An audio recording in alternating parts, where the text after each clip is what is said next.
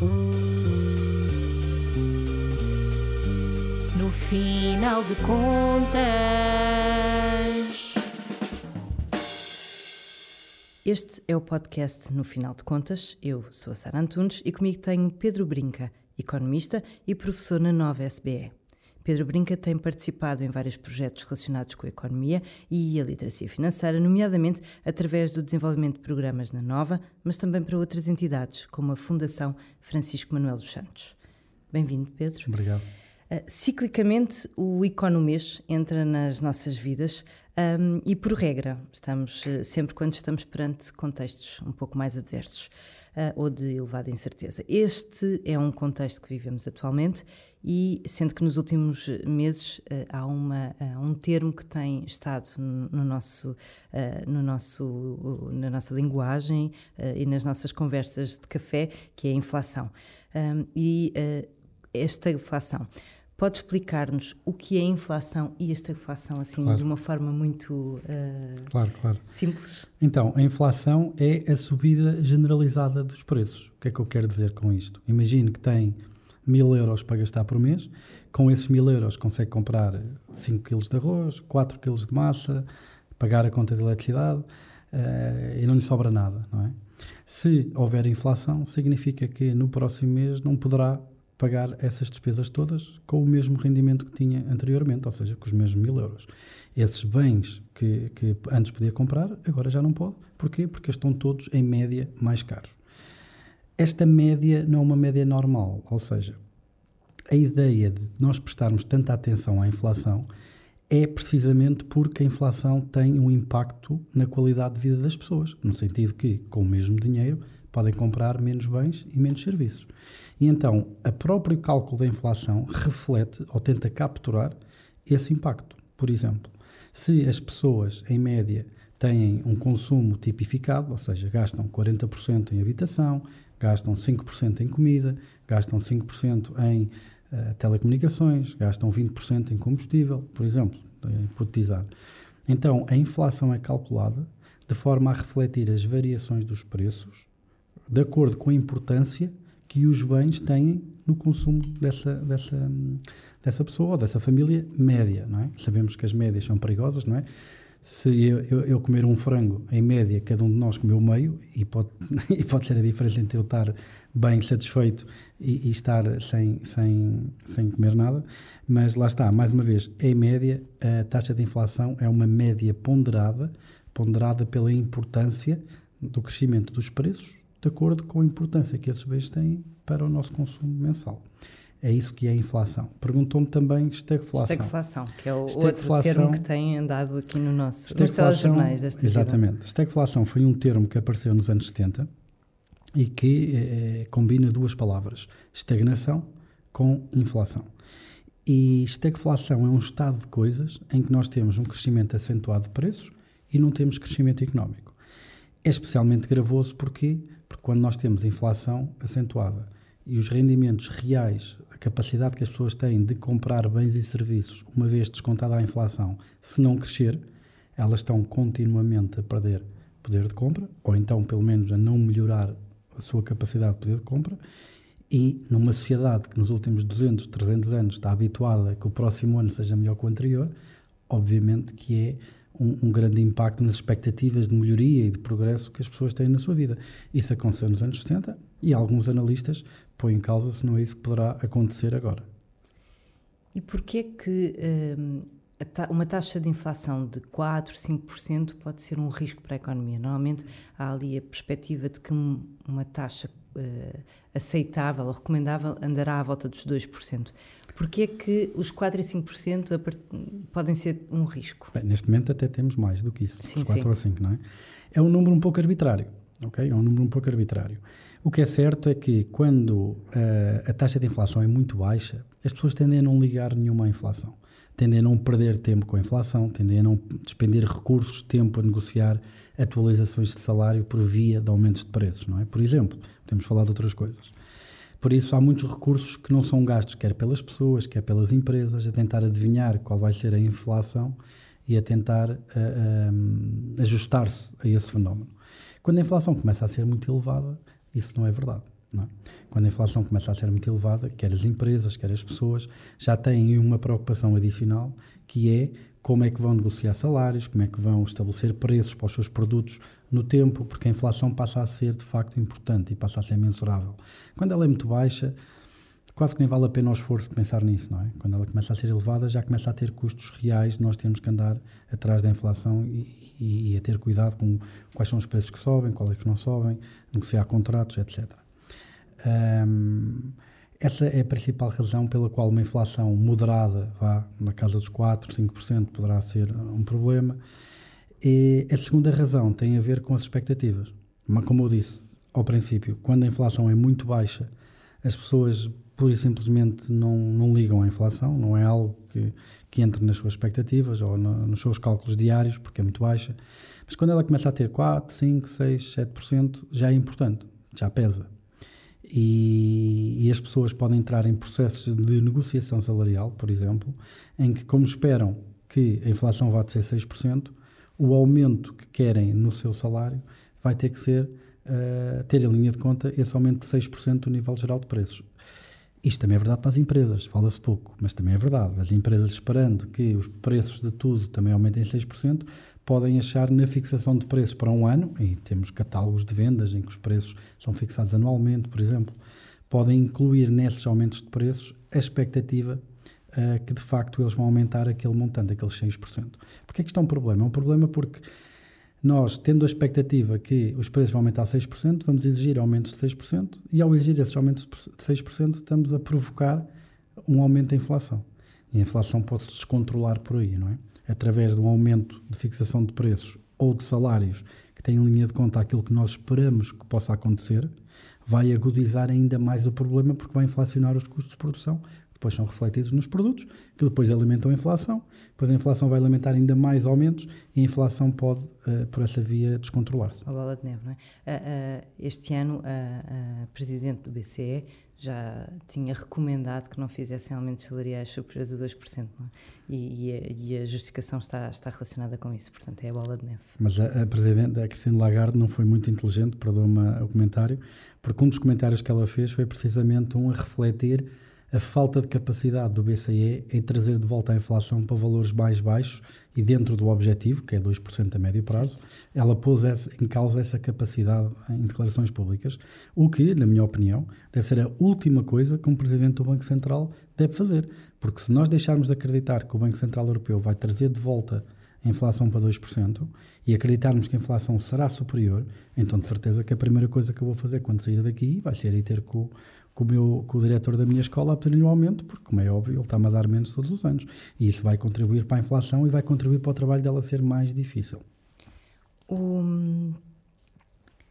Tendo em consideração e pegando aí um pouco uh, no, no, que acabou de, de, de, explicar, há muitos, há muitos economistas e muitos especialistas que consideram que os bancos centrais atuaram demasiado tarde. Concorda? com esta. Existe uma diferença grande entre o, o, o, o, que se passou nos Estados Unidos e o que se passou na Europa. Porquê é que há inflação? Vamos primeiro enumerar os fatores que levaram a, a que houvesse inflação. Bem, em primeiro lugar, tivemos uma pandemia em que as pessoas não puderam gastar dinheiro. É? A taxa de poupança disparou para valores brutais nunca antes vistos. Nos Estados Unidos atingiu os 35%. Acho que é o valor mais alto desde que. Eh, Histórico. É o valor mais alto desde que existem registros organizados e sistematizados sobre a taxa de poupança nos Estados Unidos. Na Europa também cresceu de forma brutal, pronto. Uh, mas as pessoas não puderam gastar. Ao mesmo tempo, a pandemia também trouxe disrupção das cadeias de abastecimento. A questão da falta de trabalhadores para, para produzir as coisas, a questão de, no comércio internacional, as alfândegas muitas vezes não estarem abertas, uh, o tempo, o, o, poderem estar mais erráticas, uh, para processar os bens têm que passar as fronteiras, interrupções na produção porque houve um confinamento e as pessoas não puderam produzir. Isto levou a quê? A que a economia passasse a produzir menos bens. Estes dois fatores em conjunto, uma maior disponibilidade eh, financeira das pessoas, que foi acumulada durante a pandemia, para gastar. Ao mesmo tempo que existe condicionamentos na capacidade das economias de produzirem bens para as pessoas comprarem, houve aqui um desequilíbrio em que houve muito mais capacidade das pessoas em comprarem bens do que havia capacidade da economia em os produzir. E quando a procura é maior que a oferta, seja para um bem, seja para a economia como um todo, o que acontece é que os preços sobem. Essa é uma das razões pelas quais os preços subiram. Mas os preços não subiram só porque as pessoas tinham mais poupança e mais dinheiro de lado para gastar. Aliás, eu lembro-me que o primeiro dia em Portugal que, que, que desconfinámos, a corrida das pessoas aos centros comerciais. Não é? mas não é só pela maior disponibilidade das pessoas em comprar, ou pela menor disponibilidade da, da, da economia em produzir. Os governos também desempenharam aqui um papel importante. Porquê? Porque em, quando foi na pandemia, os déficits orçamentais dos governos foram enormes. Foram historicamente enormes. Significa o quê? Significa que não há capacidade ou a vontade, de, a disponibilidade das famílias e das empresas de gastar dinheiro, juntou-se a disponibilidade e a pressão nos preços por parte dos governos, tendo déficits tão elevados. Principalmente porque esses déficits estavam a ser financiados pelo Banco Central Europeu. Era o Banco Central Europeu que comprava dívida dos países e, ao comprar dívida dos países, permitia aos países irem ao mercado, não é? irem à, à loja de tintas, ir a, a todas as, as, lojas, gastar e pôr mais pressão sobre preços. O que é que aconteceu a estes três fatores? Vamos começar pelo último. A disponibilidade que os, que os governos têm em gastar mais e meter pressão sobre os preços e alimentar a inflação. Em 2024 voltam as regras de, de, rigor orçamental que são impostas pela União Europeia, o que significa que em 2024 os déficits já têm que respeitar os planos de estabilidade e crescimento, a regra dos 3%, ou a questão do endividamento ser, ter, o, o rácio da dívida sobre o PIB ter que ser inferior a 60%. E então a maior parte dos países já estão a projetar déficits muito, muito mais baixos, quer para 2022, quer até para 2023, não é? Os déficits estão a reduzir, por isso essa pressão sobre preços por parte dos governos está a reduzir de forma acentuada. Por outro lado, a questão da, das disrupções das cadeias de abastecimento, aquilo que nós temos visto, de facto, é que houve um pico, não é? principalmente no desconfinamento, uh, da inflação que tinha a ver com uh, as empresas e não tinham, não conseguiam uma velocidade suficientemente produzir rápida e entregar, é? produzir, produzir e entregar e entregar os bens Uh, mas com o tempo vão conseguindo quer ajustar a sua estrutura de produção, quer estando menos sujeitas a, a, disrupções de confinamentos que são cada vez menos, não é? ainda há alguns na China, por causa da política de zero tolerância ao Covid, um, e também porque nós conseguimos, uh, ou as empresas têm conseguido, de certa maneira, em alguns casos, como por exemplo na questão da crise energética da Ucrânia, uh, têm conseguido substituir quer o tipo de bem, quer a origem do bem que estava sujeita à restrição. Por exemplo, no caso do conflito ucraniano, a Alemanha, inicialmente em fevereiro, dependia em 55% do gás natural russo, neste momento depende menos de 20%. A Itália, a mesma coisa. Também tinha um elevado grau de dependência do gás russo, neste momento depende menos. Muitas empresas, por exemplo, na Rússia, que dependiam do gás natural para alimentar as suas fábricas, algumas, por exemplo, deslocalizaram produção para os Estados Unidos em que não estavam sujeitos a racionamento ou problemas de abastecimento de gás. Outros tentaram mudar o tipo de energia que estavam a usar. Os fornos passaram a ser usar outro tipo de, de energia que não uh, o gás, não é? O gás natural. Um, quanto maior for o tempo, é? maior é a capacidade que as economias têm de se adaptar e de responderem a, essa, a esses focos de, de, escassez que levam à inflação. É? Quer seja para a produção, por via da, da, questão do confinamento, quer seja pela energia e pela crise energética russa. Claro que é bom lembrar que uh, a energia não é, na Europa, consumida pelos países da União Europeia como um conjunto, é, é apenas 30% da energia que é consumida na Europa é no mercado de bens finais. O que é que isto significa? Significa que apenas 30% do aumento de preços que nós temos visto afeta diretamente o consumidor na bomba ou na fatura de eletricidade. 70% alimenta outros setores, porque todos os setores precisam de energia para produzir. Isso acaba por se refletir em tudo, não é? O que significa que depois, quando nós vamos calcular a inflação, não é? Uh, quanto é que custa mais o pão, quanto é que custa mais, uh, sei lá, uma televisão, o que quer que seja, uh, isto vai refletir não só o custo direto da eletricidade, mas também o custo indireto por via de produzir bens agora é mais caro porque a energia é mais cara. Okay? Mas lá está, com o tempo, isto, este inverno por, porventura ainda será um inverno complicado, um, porque a interrupção de fornecimento, interrupção, uma, uma, eventual interrupção total do fornecimento de gás natural, como parece agora, mais do que óbvio que poderá acontecer. Um, por parte da Rússia. Por parte da Rússia, vai nos levar se calhar, a termos que ter, se não tivermos que ter racionamento, pelo menos vamos ter que ter muitas estratégias de contenção de gastos. Um, mas é o último inverno em que isso, em que isso vai acontecer. Eu estou em crer que no próximo inverno uh, o gás russo já vai ser quase que completamente irrelevante para, para a economia europeia. O que, que significa o quê? Com o equilíbrio dos déficits, com o esgotamento desta bolsa de poupança que foi criada em pandemia e que as pessoas, entretanto, já foram para os mercados para gastar, com o, o, controle orçamental por parte dos Estados e a irrelevância da Rússia na questão energética, não tendo em linha de conta o descontrole que poderia haver na questão das expectativas e naquele ciclo que falámos há bocado, uhum. estou em crer que para o ano a inflação estará perfeitamente controlada e voltaremos atrás no tempo para 2019. Não é? Então não, não, não, não é, não é de, da frente uh, pessimista que diz que se aproxima uma, uh, uma das maiores crises pelas quais há, há histórico? Duas coisas acerca disso. Bem, primeiro, como é que estava a economia em 2019? Uh, que problemas estruturais é que as economias tinham em 2019. Isto é muito diferente do que foi 2008, não é? Em 2008 nós tivemos uma bolha imobiliária com a introdução de um conjunto de inovação uh, financeira que criou um conjunto de ativos financeiros opacos e que eram muito difíceis de perceber qual era o seu valor intrínseco, que se espalharam pelos balanços dos bancos e dos fundos de investimento pelo mundo inteiro e quando se apercebeu que se calhar eles não valiam nada, isto correu mal, não é? Já era eh, tarde demais. E então tínhamos um setor financeiro sobredimensionado, tínhamos um setor imobiliário sobredimensionado e eh, teve que haver mudanças estruturais na economia, ou seja, recursos que estavam alocados para esses setores eh, passaram a ter que migrar para outros setores.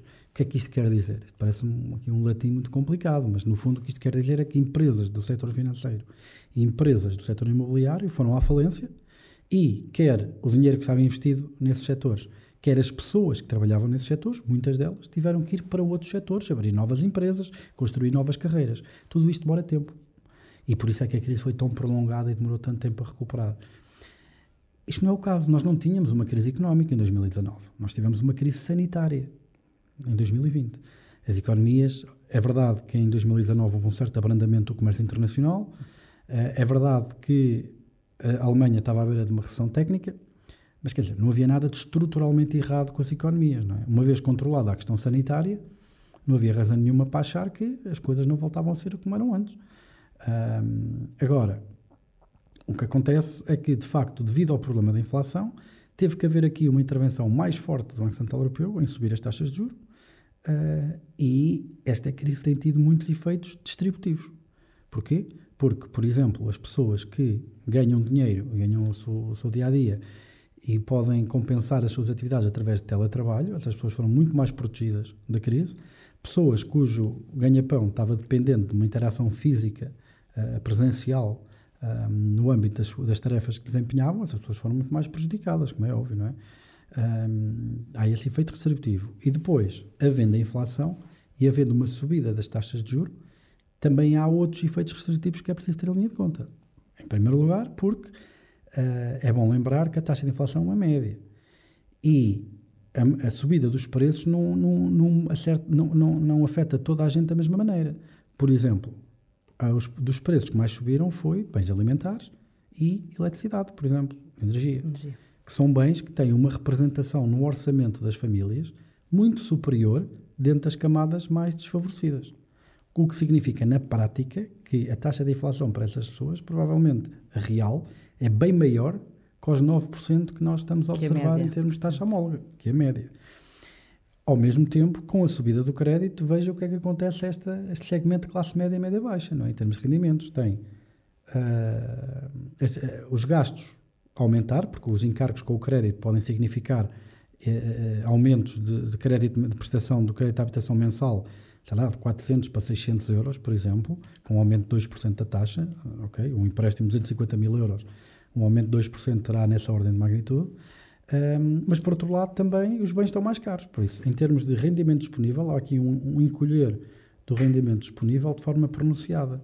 O que significa, ou que dá uma importância ainda maior à, à, literacia financeira das pessoas e à capacidade que elas têm em gerir os orçamentos familiares e em conseguir lidar com estes problemas, como, por exemplo, consolidar créditos ao consumo que tenham dispersos numa só entidade para diminuir o, o custo desses, desses créditos através da consolidação, negociar o spread para fazer com que a taxa de juros, uh, com que os encargos mensais sejam mais baixos, todo um conjunto de passos que são importantes para as pessoas conseguirem defender um pouco.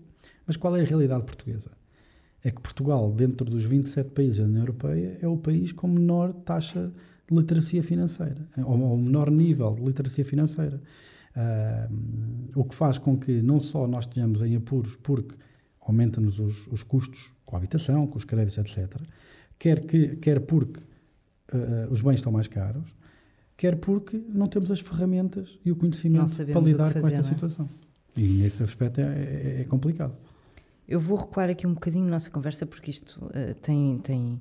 O Pedro tem, tem, tem, conversa, tem falado, tem exposto aqui, eu vou adiantando, mas vamos recuar um bocadinho, que é Uh, uh, o Pedro já falou aqui alguns, algumas, algumas formas de, mas eu gostava de uh, que me desse aqui duas ou três formas, medidas para controlar, para se conseguir controlar a inflação. Mas ao nível do governo ou ao nível individual, enquanto família? De, dos dois, na verdade. O governo para tentar ajudar um contexto. Então, o governo, e quem diz o governo. O governo, o Banco Central. Banco Central, okay. sim. Ao nível institucional. Então, primeiro, há aqui uma tensão interessante que é não tínhamos, não, não somos ingênuos, não tínhamos dúvidas. A subida das taxas de juro só tem um objetivo. É que a capacidade que as pessoas têm e as empresas de comprar bens e serviços é superior à capacidade que a economia tem de os produzir. E por isso é que há inflação. A subida das taxas de juro visa fazer o quê? Tornar mais caro o crédito e, por via disso, tornar mais difícil às pessoas e às empresas para gastarem dinheiro. Visa, literalmente, retirar poder de compra às pessoas. Para quê? a inflação esteja sob controle. É isso que quer dizer. Okay? E falo por duas maneiras: pelo custo do crédito e, também porque, ao aumentar a taxa de juros, aumenta a recompensa à poupança. Então as pessoas estão mais incentivadas a poupar mais e a consumir menos. E é, esse, é para isso que servem a subida das taxas de juros.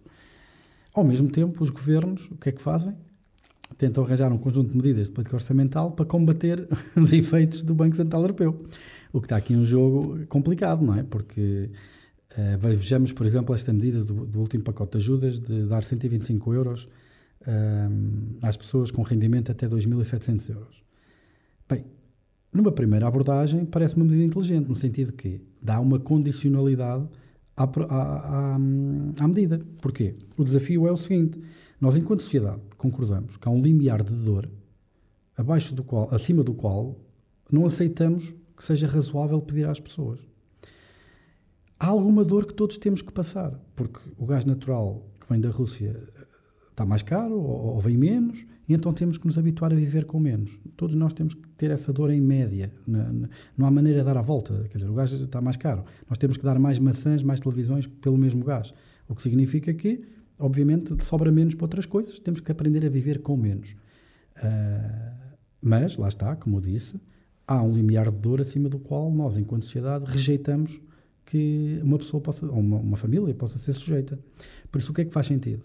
O Banco Central retira poder de compra, lá está as pessoas, mete a tal dor para as pessoas gastarem menos e controlar a inflação. E, por outro lado, aquilo que os governos devem fazer é, através do sistema de impostos, ter a certeza que uh, existe essa dor a ser infligida, mas que, como a dor não é igual para todos, aqueles que têm uma dor acima daquilo que nós acreditamos que seja razoável, essas pessoas são compensadas. Uma rede de proteção, para Exatamente. Dizer. Nós, enquanto sociedade, temos esse pacto social, esse pacto político, se assim quiser. Por isso, o desafio é este: é não dar uh, poder de compra a toda a gente de forma indiscriminada, mas sim ajudar quem precisa a passar por este período para não que tenha uma dor acima daquela que nós aceitamos que possa ter.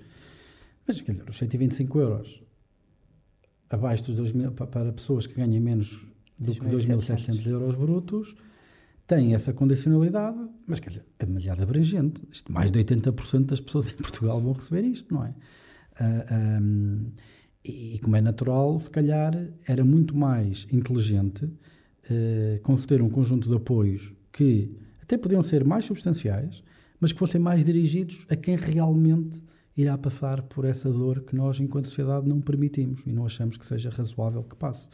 Eu, por exemplo, tenho uma filha de 4 anos, vou receber 50 euros pela minha filha. Quer dizer, não faz sentido nenhum para o nível, felizmente, graças a Deus, do rendimento que tem meu, a, a, a, minha família, estar a receber esses 50 euros. Quer dizer, o Ronaldo, se vivesse em Portugal, ia receber quanto? Está aí 300, não sei quantos filhos já tem o Ronaldo nesta altura.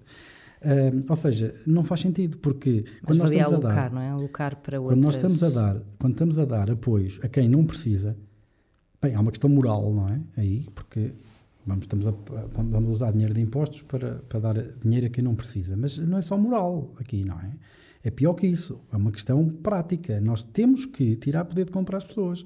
Se o Banco Central Europeu está a dar, se o governo está a dar dinheiro a quem não precisa, está literalmente a lutar contra o Banco Central Europeu. Pois a minha próxima pergunta era mesmo, inevitável era que... mesmo essa, que era como é que se controla a inflação dando dinheiro às pessoas, sendo que há outros países, eh, eu não conheço eh, por dentro e ao, eh, ao programas de outros países, como a Alemanha, todos os países estão a implementar programas para ajudar as famílias a superar isto.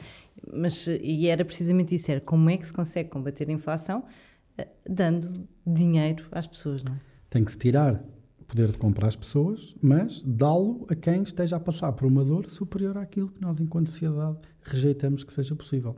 Não me parece que seja isso que esteja a acontecer, uh, na maior parte dos casos, não só em Portugal, mas noutros. Uh, isso estará a acontecer por razões políticas, porque todos votam, não é só aquelas pessoas que têm necessidade, não é? Uh, e existe alguma miopia, porque aquilo que as pessoas não percebem é que este tipo de ajudas a quem não precisa, uh, e mais uma vez, a definição de não precisa é aquelas pessoas que estão a passar por uma dor que nós, enquanto sociedade, achamos que é razoável. É, é? tolerável. É? é tolerável. Uh, quando as pessoas não precisam, significa que poderemos estar a alimentar uma, uma inflação e uma necessidade de aumentos ainda maiores das taxas de juros. Neste caso, estes pacotes são um pouco populistas? Sim, sem dúvida. E, e esse populismo pode ter custos mais elevados? Terá certamente, principalmente se obrigar ainda maior, um período mais longo de, de inflação, evitar que a taxa de inflação baixe mais rapidamente e, ao mesmo tempo, poderá inclusive motivar uh, subidas futuras das taxas de juros. Voltando aqui ao Banco Central Europeu, há pouco não acabou por um, enquadrar de outra forma e acabou por não responder exatamente à pergunta que okay. lhe fiz, que foi se o BCE foi o BCE e os ah, outros bancos demais. centrais foram tarde sim, demais. Sim, sim. Aquilo pronto, eu comecei Sim, sim, sim, foi, foi um enquadramento. Claro. Uh, o que é que acontece? O, Estado, o, o, o, eh, o, problema dos Estados Unidos é um bocadinho diferente do da Europa. Enquanto os Estados Unidos, as ajudas, nós há bocado comecei por elencar as, as, as, as, origens da inflação e depois perdi-me. Mas o problema dos Estados Unidos é um bocado diferente do nosso. Nos Estados Unidos, as ajudas foram um problema muito maior do que foi na Europa, mas muitíssimo maior, uma coisa sem precedentes, nunca vista na história. Okay? E boa parte da inflação dos Estados Unidos vem desse excessivo poder de compra que foi, que foi dado. Nós estamos a falar de desempregados que passaram a receber 30% mais. Pois, mas houve um estímulo, nos Estados Unidos houve um estímulo, estímulos, vários estímulos económicos financeiros, monetários mesmo. Muitíssimo pessoas, mais fortes, sim. nem são comparáveis. Estamos a falar de desempregados receberem 30% mais estando desempregado que aquilo que recebiam quando estavam empregados. É este nível que nós estamos a falar. E isso criou muita inflação lá. Na Europa é um pouco diferente a natureza da inflação. Também acho que também fomos um bocadinho longe demais nas ajudas, que é aquilo que devemos ter ido, em média, se calhar não na distribuição, se calhar não, não foram tão dirigidas as medidas como deviam ter sido e, e, e foram demasiado generosas em média, uh, mas é um problema muito pequeno de excesso de poder de compra das pessoas.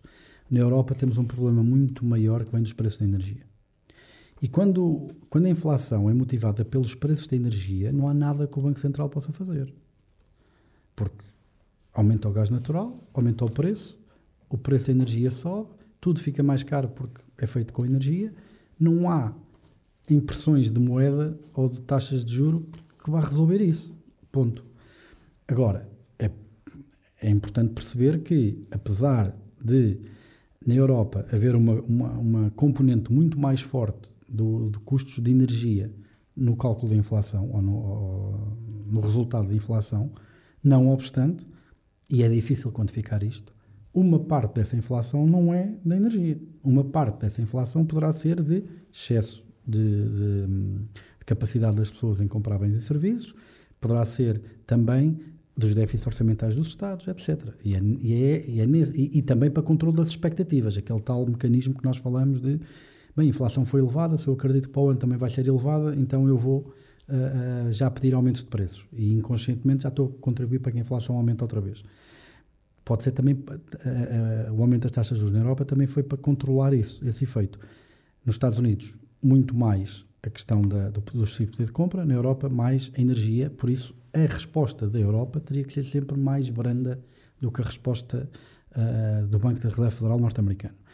E na prática foi, pelo menos nas taxas de juros. O Banco da Reserva Federal aumentou as taxas de diretoras muito mais do que o, o Banco Central Europeu. Não? É? Mais cedo e de forma mais agressiva. Mais cedo, começou em janeiro, nós só começámos em julho e, as, e já aumentaram mais do que nós aumentámos. Mas também tem um problema mais grave de inflação. E, e não é só mais grave, mais grave e para os quais a subida da taxa de juros fazia mais sentido. Porque na Europa não faz sentido subir a taxa de juros para controlar o preço de energia, porque não vai controlar o preço de energia. Não vai descer o preço de energia só por causa das taxas de juros. Okay? Nesse sentido, sim. Poderá, nós fomos mais tarde, mas não quer dizer que tenha sido necessariamente mau. Há outra questão. Estas medidas restritivas não começaram em julho. Em julho foi subida as taxas de juros. Mas as operações de compra de dívida pública, lá está. A capacidade que o Banco Central Europeu estava de dar aos Estados a, a poder de compra para comprar bens e serviços e meter pressão sobre preços acabou a 1 de março. E a 1 de julho acabou os mesmos programas de compra de dívida agora das empresas. É? Porque o Banco Central Europeu também comprava obrigações de empresas, o que injetava liquidez nas empresas, o que dava às empresas meios para investir e comprar também bens e serviços. Isso também acabou com a 1 de julho, porventura duas semanas antes ou uma semana e meia antes de subir a taxa de juros. Eh, é verdade que a Europa começou mais tarde, mas havia razões para isso. Tínhamos um problema de inflação menos grave do que os Estados Unidos e uma natureza de inflação em que, em boa medida, justificava uma, uma, uma ação menos agressiva. Por último, há aqui uma questão que baralha um bocadinho as contas. Estamos a falar de uma crise energética para os quais, por exemplo, o preço do petróleo é importante. E, o, e a cotação do petróleo nos mercados internacionais é em dólares. Quando nós subimos as taxas de juros na Europa menos que os Estados Unidos sobem nos Estados Unidos, o que acontece é uma desvalorização, uma depreciação do, do, do euro. Porquê? Porque o dinheiro investido nos Estados Unidos rende mais no banco do que rende na Europa. Então as pessoas preferem comprar dólares do que comprar euros. E isto faz com que o valor do euro diminua. E, e precisamos de mais dinheiro, não é? Para pagar. E depois precisamos de mais dinheiro para comprar petróleo. e temos inflação importada. Pronto. Por isso é tudo um bocado complicado, é tudo uma mexórdia mas, mas não me parece, isto agora para responder objetivamente à pergunta, não me parece que a subida mais tardia das taxas de juros na Europa tenha sido assim, um erro assim tão grande pelas razões que referi, porque a natureza da inflação nos Estados Unidos era diferente, justificou uma medida mais forte e mais cedo, um, e na Europa a natureza da inflação tem muito mais. O quanto é uma pergunta académica extremamente difícil de responder, um, quanto é que da inflação se justifica é, no, na sua totalidade pelo aumento do preço da energia, porque há ali muita coisa no meio, não é? Um, mas de certeza que representa uma parte muito maior do que nos Estados Unidos, justificando uma, uma abordagem menos agressiva. E há algumas medidas que considero que possam ser implementadas e que ajudem, portanto, a superar este contexto um pouco de bola de neve? entre inflação, subida de juros, perca de poder de compra, mas ao mesmo tempo. Primeiro, primeiro a, a, a, a, Presidente do Banco Central Europeu não vir dizer que não vai conseguir controlar a inflação. Isso dava jeito, não é? Se as pessoas acreditarem que o Banco Central Europeu vai trazer a inflação a médio prazo, que é definido como dois anos, uh, para os 2%, se as pessoas acreditarem no Banco Central Europeu, o problema das expectativas está resolvido. Eu não vou pedir aumentos de preços acima dos 2% a dois anos, porque eu acredito que essa é a taxa de inflação. Ponto. Uh, isso já ajudava. Uh, para além disso, aquilo que ajuda é políticas também pelo lado da oferta. Ou seja, se nós, um dos nossos problemas tem a ver com a disrupção das cadeias de abastecimento e tem a ver, por exemplo, com uh, estarmos dependentes do gás natural russo, temos que investir e fortemente para arranjar fontes alternativas de energia, acelerar a transição, transição dos renováveis, por exemplo, uh, resolver a questão, e isto pode beneficiar muito estrategicamente Portugal e Espanha, não é? Uh, virar a Europa a Ocidente para a questão do abastecimento de gás natural. Hum, e, e, do ponto de vista da, das pessoas, é uma questão, acreditando que a inflação vai estar outra vez controlada daqui a dois anos, é uma questão de conseguir sobreviver durante estes dois anos. Mais uma vez, do ponto de vista orçamental, aquilo que os Estados podem fazer é ter a certeza que não dão, em média, um, não estão a lutar contra o BCE no controle da inflação ou dar poder de compra excessivo às pessoas, mas que não deixam ninguém passar por um limiar de dor acima daquilo que é razoável ou politicamente uh, permitido. E no final de contas, o que devemos esperar para os próximos anos, ou o que é que o Pedro estima que possa acontecer nos próximos anos em relação à economia e, portanto, a... É assim, para a questão da inflação, as expectativas são de que a inflação nos mercados neste momento, nós conseguimos perceber como é que os mercados antecipam a inflação através dos preços dos derivados, não é? De alguns produtos financeiros. E o que os dados sugerem é que os mercados financeiros antecipam que a inflação a dois anos esteja pouco acima dos 2%. Na Europa, para já, não temos ainda um problema de expectativas a médio prazo. Uh, nesse aspecto, acreditando que esse será o cenário central, a inflação estará de volta aos 2% e estaremos por aí com as coisas controladas. Claro que vamos ver em termos de desempenho das economias europeias o que é que esta subida de taxa de juros vai traduzir agora no último trimestre do ano uh, em termos de aumento de desemprego e, e falências, não é? E, até a própria estabilidade do sistema financeiro, se o incumprimento uh, passar a ser um problema, não é? Por outro, há uma coisa que eu estou muito curioso, que é, nós tivemos um grande choque tecnológico com esta, com esta pandemia, não é? Uh, tivemos uma adoção brutal, um aumento brutal do teletrabalho.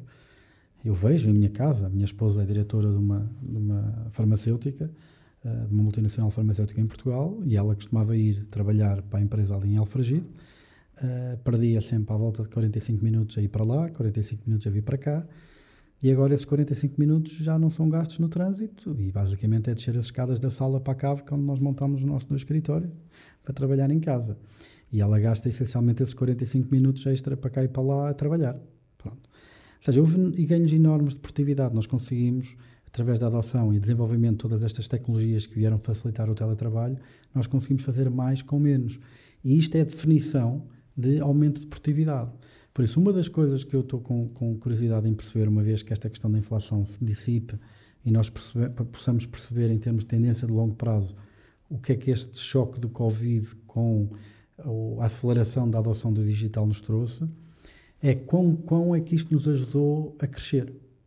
Okay? Quanto é que as economias acabaram por se, tornar mais produtivas com toda esta adoção de todas estas tecnologias. Mais uma vez, existem aqui grandes efeitos restritivos, não é? Uh, não ganham todas as pessoas iguais com a aceleração da digitalização. E nós percebemos isso, não é? Nós vemos que as pessoas cujas tarefas no dia a dia são ajudadas por tecnologia, historicamente, nos últimos 20, 30 anos, não é nada de novo, não foi o Covid que trouxe isso, by the way. Isto é uma tendência que já vem desde os anos 70. Um, as pessoas cujas tarefas no dia a dia são ajudadas por tecnologia, à medida que a tecnologia foi ficando mais barata, não é? essas pessoas conseguem acrescentar mais valor por definição, é? porque a tecnologia é mais barata, conseguem produzir mais uh, com menos recursos. E essa é a definição de, de criação de valor. Um, o que o Covid trouxe foi uma aceleração brutal dessa adoção de tecnologia. Um, mas existem outras que são substituídas por tecnologia. E é bom lembrar que um robô não apanha Covid. Um robô não tem que ficar em casa a tomar conta dos miúdos porque a escola está fechada por causa do Covid. Uh, um robô tem um conjunto de vantagens, não é? relativamente a trabalhadores que desempenham tarefas repetitivas, uh, rotineiras, e em função disso, seja robô, seja outras coisas, estamos, agora já estamos a falar de uma tecnologia no sentido mais lato, não só das tecnologias de trabalho remoto, uh, é disruptiva e, e, lá está, cria vencedores e perdedores uh, no mercado e isso é um dos grandes desafios para a nossa geração, não é? Que é como, como é que nós conseguimos conviver com a tecnologia e com o aumento da produtividade média que a tecnologia nos traz, mas ao mesmo tempo não deixamos ninguém ficar para trás. E eu não digo isto por ser uma questão moral, não é? Obviamente que é uma questão moral, é uma questão moral, mas não só, porque nós vivemos em democracia. E se 51 em 100 estiverem chateados, há revolução. Por isso, o próprio sistema, se não tiver essa capacidade de assegurar alguma estabilidade social e alguma capacidade de não deixar ninguém para trás, o próprio sistema autodestrói-se. Politicamente não é sustentável. Pelo menos enquanto for cada, cada pessoa um voto. Exatamente. Pedro, obrigada por ter aceitado o nosso convite. Obrigado. Teríamos aqui muito mais temas para conversar sobre economia, quem sabe um, um outro episódio de, do podcast. Este foi No Final de Contas, com Pedro Brinca, economista. Quanto a nós, acompanha o Doutor Finanças em doutorfinanças.pt e nas redes sociais.